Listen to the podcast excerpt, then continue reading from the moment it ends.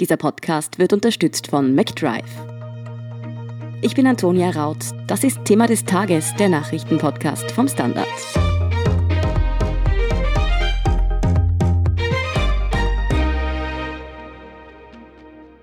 Die US-Höchstrichterin Ruth Bader Ginsburg ist im Alter von 87 Jahren verstorben. Und während die Welt um eine der bedeutendsten Kämpferinnen für Gleichberechtigung trauert, ist bereits ein erbitterter Streit um ihre Nachfolge entbrannt. Warum die Nachbesetzung ihres Postens von so großer Bedeutung für die Zukunft der USA ist und wie dies den US-Wahlkampf noch weiter befeuert, erklärt Manuela Honsig-Erlenburg vom Standard. Manuela, der Tod von Ruth Bader Ginsburg hat eine Welle der Trauer und auch der Würdigung für alles, was sie erreicht hat, ausgelöst. Wer war diese Frau? Was hat sie denn so Besonderes erreicht? Ja, die Ruth Bader Ginsburg, die war nicht einfach nur irgendeine Höchstrichterin, sondern sie war eine Art Identifikationsfigur fürs linksliberale Amerika, kann man fast sagen. Ihre Fans haben sogar einen Spitznamen für sie gehabt, die haben sie genannt den Notorious RBG, äh, in Anlehnung, genau, in Anlehnung an, an diesen schwergewichtigen Rapper, der Notorious B.I.G. Mhm. Beide sind aus Brooklyn. Es gibt Kinofilme über Ruth Bader Ginsburg. Es gibt Kinderbücher. Ihr Konterfei und ihre Zitate sind auf Corona-Masken zu finden. Sie war einfach ein riesiges Vorbild was nicht zuletzt daran gelegen ist, dass sie sich sehr für alle möglichen Arten der Gleichberechtigung in ihrer Arbeit eingesetzt hat. Und es liegt sicher auch an dem Werdegang, den sie hat. Also sie hat irgendwie so einen schönen American Dream Märchenstoff als Biografie. Sie ist 1933 als Tochter von jüdischen Einwanderern geboren. Sie, also das war eine ganz arme Familie. Sie hat sich dann Stipendien erworben an drei wirklich guten US-amerikanischen Universitäten, zum Beispiel Harvard. Und danach hat sie mit einem wirklich brillanten Abschluss einfach in keiner Anwaltskanzlei einen Job gefunden. Einfach deswegen, weil das wirklich eine Männerdomäne war damals. Und sie hat sich trotzdem durchgesetzt, sie ist trotzdem dann Höchstrichterin geworden und sie hat auch wirklich immer gesagt, was sie glaubt und wofür sie einsteht. Und ja, hat sich da eigentlich nie so wirklich zurückgehalten, hat sich gegen Diskriminierung eingesetzt. Und das ist irgendwie so das Geheimnis ihres Erfolgs gewesen. Sie war dann eben Richterin am Supreme Court. Was ist denn das eigentlich für eine Position? Wie viel Macht und auch politische Bedeutung ist damit verbunden? Ja, genau, sie war 37 Jahre lang sogar am Supreme Court und äh, wie wir wissen, sind Höchstrichterinnen in den USA auf Lebenszeit bestellt. Das ist ziemlich ungewöhnlich, das gibt es eigentlich sonst nirgends. In Österreich scheidet man, glaube ich, in dem Jahr spätestens aus, wo man sein 70. Lebensjahr abschließt. Aber in den USA bleibt man eigentlich, also man kann zurücktreten, aber im Prinzip bleibt man bis zu seinem Ableben. Das hat im 18. Jahrhundert vielleicht noch Sinn gemacht, wo die Verfassung geschrieben worden ist und die Lebenserwartung so bei 40 Jahren gelegen ist. Ja, also das ist schon was Besonderes, sagen wir so. Der oberste Gerichtshof in den USA ist auch deswegen so wichtig, weil er wirklich zentral ist auch für die Rechtsprechung in den USA und ganz, ganz oft bei eben rechtlichen und gesellschaftlichen Streitthemen das letzte Wort hat. Stellt oft gesellschaftspolitische Weichen. Was jetzt immer wieder zitiert wird, ist zum Beispiel dieses Grundsatzurteil von 1973 das eigentlich die Abtreibung in den USA legalisiert hat. Und ja, die politische Bedeutung ist mittlerweile ja deswegen so groß, weil es immer öfter zu oder immer stärker zu Polarisierungen in den USA kommt und die Höchstrichter mittlerweile eigentlich nicht mehr überparteilich agieren, wie sie es eigentlich tun sollten, sondern eben pro-republikanisch oder pro-demokratisch. Deshalb sprechen jetzt ja auch alle über die Nachbesetzung von Ruth Bader Ginsburgs Position.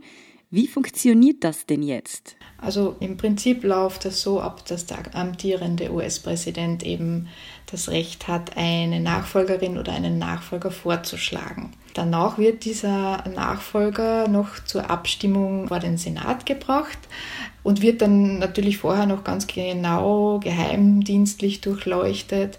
Der muss in beruflicher oder sie muss in beruflicher wie in jeder anderen Hinsicht eigentlich eine blütenweiße Weste haben.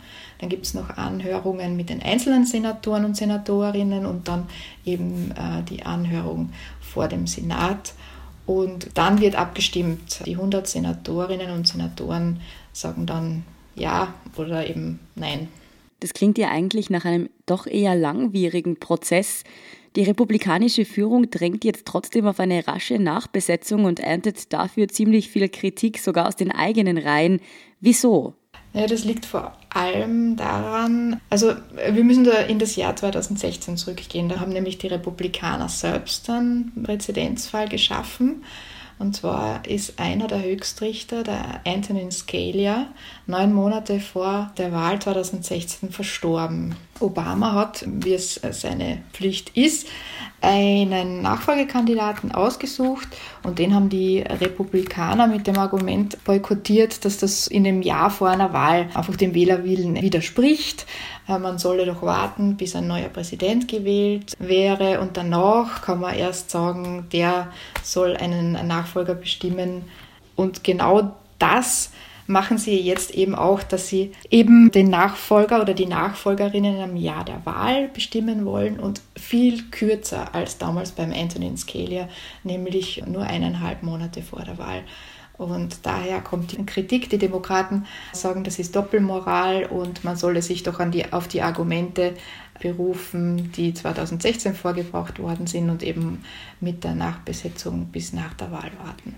Angenommen, die Republikaner handeln hier jetzt wirklich gegen ihre Prinzipien und treiben die Nachbesetzung voran, kann Donald Trump das überhaupt vor der Wahl noch durchbringen? Geht sich das aus? Das ginge sich prinzipiell aus. Bis zum 3. November wird es wahrscheinlich zeitlich sehr knapp, aber die Inauguration des neuen Präsidenten und die Einsetzung des neuen Senats findet ja erst am 20. Jänner 2021 statt. Bis dorthin tagt der alte Senat oder der Senat in seiner alten Zusammensetzung. Und bis dahin ist auch der alte Präsident im Amt. Also das wären dann doch noch drei Monate und es ginge sich jedenfalls aus. Weiß man denn schon, wer dafür in Frage käme? Es werden schon einige Namen kolportiert. Trump selbst hat ja gesagt, er wird eine Frau nominieren. Vor allem zwei Namen werden in den letzten Tagen immer wieder genannt und der eine, das ist die Amy Coney Barrett. Das ist eine ziemlich erzkonservative Richterin aus Chicago. Die ist als Abtreibungsgegnerin bekannt, ist die verwurzelt im erzkonservativen religiösen Lager. Als zweiten Namen hört man immer öfters eben die Barbara Lagoa. Die ist aus Florida, was wahrscheinlich das Kalkül ein bisschen von Trump ist, weil Florida ist ein wichtiger Swing State, da braucht er einen Erfolg. Mm. Und sie hat kubanische Wurzeln. Der Trump braucht auch die umkämpften Stimmen aus der Latino-Community. Also die beiden sind die Favoritinnen. Trump hätte dann während seiner Amtszeit drei Höchstrichter ernannt. Wie sieht dann die Ausrichtung im Supreme Court aus? Welche politischen und rechtlichen Auswirkungen hätte das? Im Supreme Court gibt es derzeit neun Höchstrichter. Bis jetzt, also bis vor dem Tod von Ruth Bader Ginsburg, gab es vier liberale und fünf konservative Richter und Richterinnen. Und dann wären es eben sechs Konservative und nur mehr drei Liberale.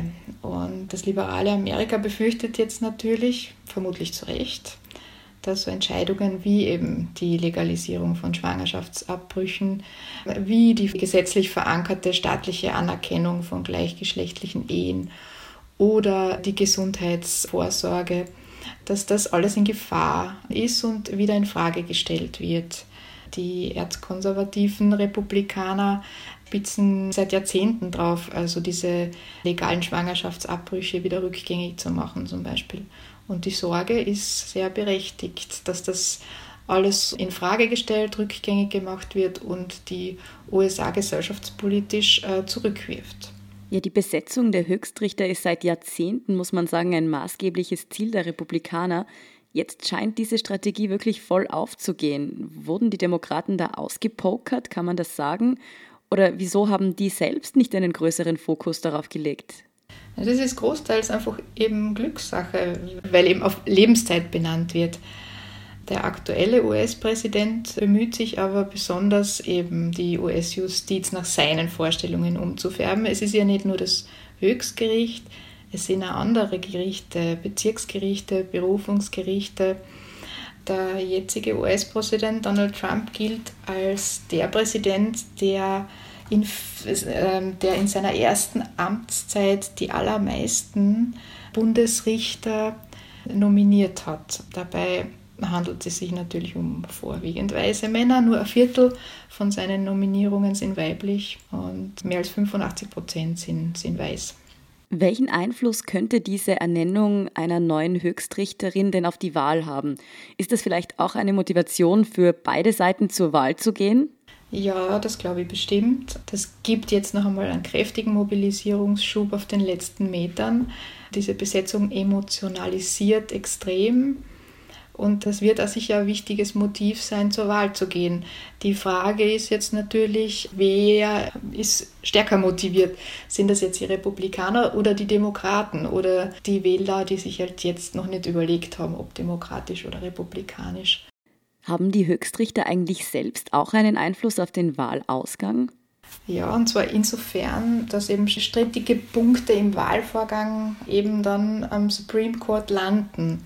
Da wird immer wieder eben das Jahr 2000er zitiert, wo die Richter faktisch die Wahl zugunsten von George W. Bush ähm, entschieden haben, indem sie die Auszählungen halt in Florida stoppen haben lassen. Und die Experten sind der Meinung, wenn das weitergegangen wäre, wenn die Auszählungen weitergegangen wären, dass das ein Vorteil für den Herausforderer, für Al Gore gewesen wäre. Und in dem Jahr hat quasi der Supreme Court die Wahl de facto entschieden. Und dieses Jahr ist das von besonderer Bedeutung einfach deswegen, weil auch schon im Vorfeld sehr oft Wahlbetrug vermutet und befürchtet wird, weil dieses Jahr einfach die Briefwahl so von großer Bedeutung ist. Wahrscheinlich gut zwei Drittel der Stimmen werden dieses Jahr per Briefwahl abgegeben. Und da sind Streitigkeiten um mögliche Wahlfälschung eigentlich jetzt schon absehbar. Und dann kommt natürlich der Supreme Court in die Position, das möglicherweise wieder entscheiden zu müssen. Und da ist die Zusammensetzung dann politisch sehr wichtig. Jetzt einmal angenommen, es würde der Herausforderer, also Joe Biden von den Demokraten, die Wahl gewinnen. Könnte der denn diesen Supreme Court wieder irgendwie nach seinem Geschmack umgestalten? Oder ist es dann wieder, wie du schon gesagt hast, eine Glückssache, ob da eben ein Posten frei wird? Ja, was die Demokraten jetzt da schon in die Diskussion geworfen haben, ist, dass man den Supreme Court dann, aber nur im Falle natürlich einer Senatsmehrheit der Demokraten, aufstockt. Und zwar, dass man dann nicht mehr nur neun Höchstrichter und Höchstrichterinnen hat, sondern auf 13 erhöht. Und damit irgendwie so die ideologische Ausrichtung wieder korrigiert. Manu, rechnest du jetzt realistisch damit, dass Donald Trump wirklich noch im Eilverfahren eine Höchstrichterin ernennt? Oder könnte sich das vielleicht doch noch bis nach der Wahl verschieben? Das ist ganz schwierig vorherzusagen und wird auch davon abhängen, wie die republikanischen Senatoren eingestellt sind. Also es gibt 100 Senatorinnen und Senatoren. Die Republikaner haben derzeit eine Mehrheit von 53 Senatorinnen und Senatoren. Und zwei davon haben jetzt wirklich schon offensiv gesagt, sie würden das nicht unterstützen. Also das sind die Lisa Murkowski aus Alaska und die Susan Collins aus Maine. Der Mehrheitsführer, der Mitch McConnell, wird jetzt natürlich viele Gespräche im Hintergrund führen und sich vergewissern, dass alle auf Linie sind. Und erst wenn er sich sicher sein kann, wird er das Wagnis eingehen und einen Vorschlag von Trump, er wird am Freitag wahrscheinlich einen Namen nennen, auch tatsächlich vor den Senat zu bringen. Also davon wird es ein bisschen abhängen, aber es ist eben schwierig vorherzusagen. Wird auf jeden Fall noch interessant, wie sich die Nachbesetzung des Höchstrichterpostens von Ruth Bader Ginsburg noch weiter gestaltet. Danke, Manuela Honsig-Ellenburg, für diesen Einblick. Sehr gerne und einen schönen Nachmittag noch und spannend wird es auf alle Fälle. Wir sind gleich zurück.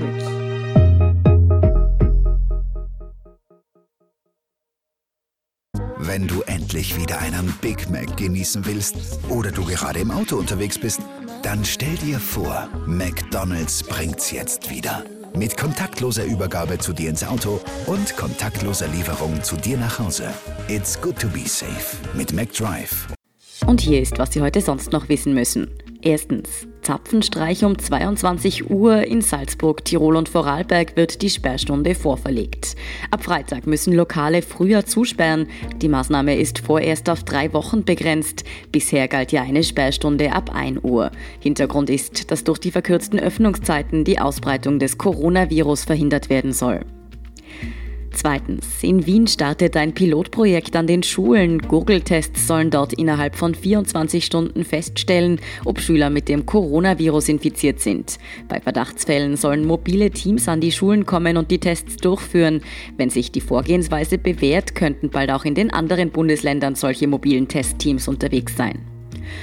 Und drittens, für Verwirrung sorgt die neue Corona-Regelung bei den Fitnessstudios. Laut Betreibern lässt die 10-Personen-Obergrenze hier Spielraum für unterschiedliche Interpretationen. Eigentlich dürfen in Innenräumen ja nur noch maximal zehn Personen zusammenkommen. Ob das für Fitnesskurse gilt, ist noch nicht ganz klar. Generell ist die Lage für die Betreiber der Studios schwierig. Einerseits gelten strenge Hygienerichtlinien, außerdem geht die Zahl der Studiobesucher zurück, da viele sich vor einer Ansteckung beim Sport fürchten. Mehr dazu und die aktuellsten Informationen zum weiteren Weltgeschehen liefert Ihnen wie immer der Standard.at. Um keine Folge von Thema des Tages zu verpassen, abonnieren Sie uns bei Apple Podcasts oder Spotify. Spotify. Unterstützen können Sie uns mit einer 5-Sterne-Bewertung und vor allem, indem Sie für den Standard zahlen. Alle Infos dazu finden Sie auf abo.derstandard.at und dst.at/supporter. Danke für Ihre Unterstützung. Ich bin Antonia Raut. Baba und bis zum nächsten Mal.